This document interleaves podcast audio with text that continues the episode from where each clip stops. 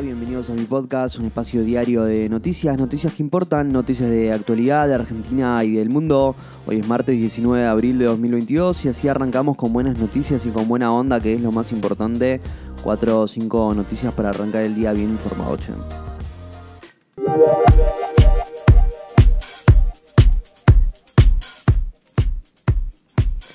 Este martes arranca con los ecos de los anuncios del gobierno, mientras que siguen las tensiones entre la oposición y el oficialismo por la conformación del Consejo de la Magistratura. En Ucrania la guerra no da señales de terminar, comencemos a ordenar la información. Anuncios del gobierno, bonos para sectores vulnerables y un impuesto a la renta inesperada. Vamos a otorgar un refuerzo de ingresos a los trabajadores y trabajadoras que no perciben ingresos formales, monotributistas de categorías A y B, empleadas y empleados que realizan tareas domésticas. El monto será de 18 mil pesos en dos cuotas, explicó el ministro de Economía Martín Guzmán en un acto en la Casa Rosada, en el cual fue respaldado por el presidente Alberto Fernández. A su vez, los jubilados que cobran hasta dos saberes mínimos, quienes ya habían cobrado un bono de 6 mil pesos, recibirán una ayuda de 12 mil pesos. ¿eh? Buscamos preservar el poder adquisitivo de la gente. Es necesario reforzar la política de ingresos, dijo Guzmán ante la presencia de todo el gabinete del sindicalismo y los movimientos sociales oficialistas. ¿eh?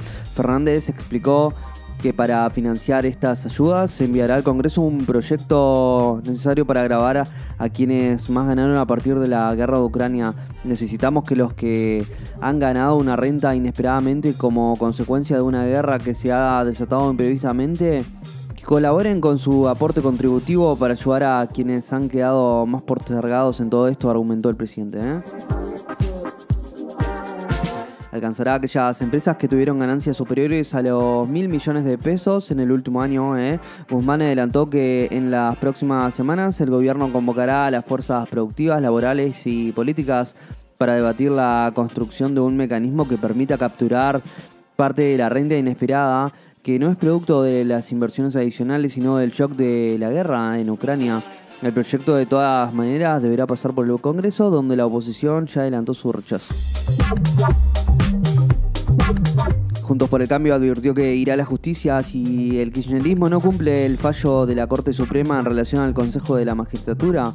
Diputados y senadores de la coalición opositora brindarán desde las 15 una conferencia de prensa para exigir ante la opinión pública que el presidente de la Cámara Baja, Sergio Massa, y la titular del Senado, Cristina Fernández de Kirchner, firmen sendas resoluciones para designar en el Consejo de la Magistratura a la diputada Roxana Reyes de la UCR y al senador Luis juez del PRO. Ayer la Corte Suprema anuló el fallo de un juez de Paraná que impedía que ambas designaciones e instó a que comience a regir la composición del Consejo de la Magistratura con 20, 20 miembros. ¿eh?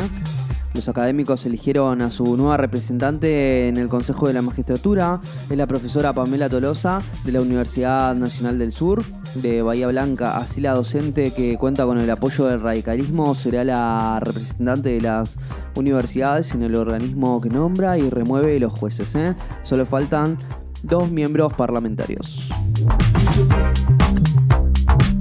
Volodymyr Zelensky advirtió que las fuerzas rusas iniciaron una nueva gran ofensiva sobre el este de Ucrania. Podemos confirmar ahora que las tropas rusas comenzaron la batalla por la región de Donbass, que han estado preparando desde hace tiempo.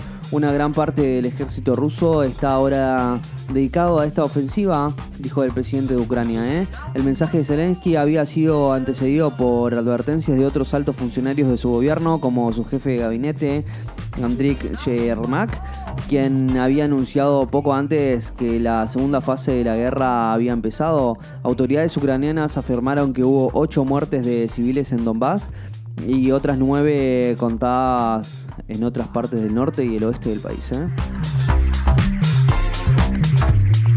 Ya no es obligatorio usar barbijos en aviones y transportes públicos en Estados Unidos. ¿eh?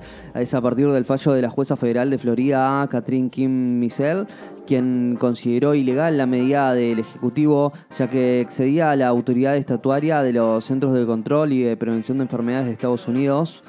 Y porque su aplicación violaba el derecho administrativo. Los CDC habían extendido el mandato del uso de mascarillas en el transporte público la semana pasada con intenciones de que durara hasta el 3 de mayo. El requisito de uso de las mascarillas dentro del transporte público aplicaba para aviones, trenes y otros medios de transporte y había estado en vigor desde las primeras fases de la pandemia en 2020. ¿eh? Varias aerolíneas estadounidenses quitaron obligatoriedad del barbijo. Es para vuelos internos, aunque algunas, como United Airlines, también permitirán prescindir del tapabocas en viajes internacionales en función de las leyes del país de destino. La Casa Blanca, en tanto, insta a seguir usándolo en cualquier viaje. Lanzaron un nuevo programa Repro con nuevos montos y requisitos. El beneficio consistirá en una asignación dineraria individual a abonar a los trabajadores y las trabajadoras a cuenta de pago de las remuneraciones a cargo de los sujetos empleadores adheridos al programa, dice el anuncio. La medida busca atender la situación de empresas o sectores que puedan transitar una situación crítica, eh, producto de su propia actividad o factores externos que lo provoquen. ¿eh? Comienza en Chaco el juicio por la masacre de Napalpí. Casi un siglo después de la matanza, centenares de personas con y Mogoit se podrá seguir en directo en las redes un juicio oral y público de carácter histórico sobre un hecho declarado crimen de lesa humanidad.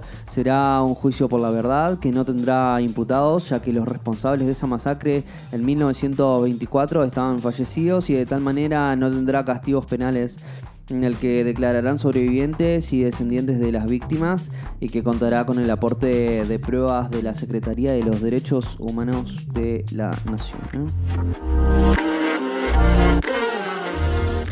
Y bueno amigos, si llegaste hasta acá te lo agradezco mucho. No olvides suscribirte, darle al follow y compartir. Te espero mañana con más noticias. Chau.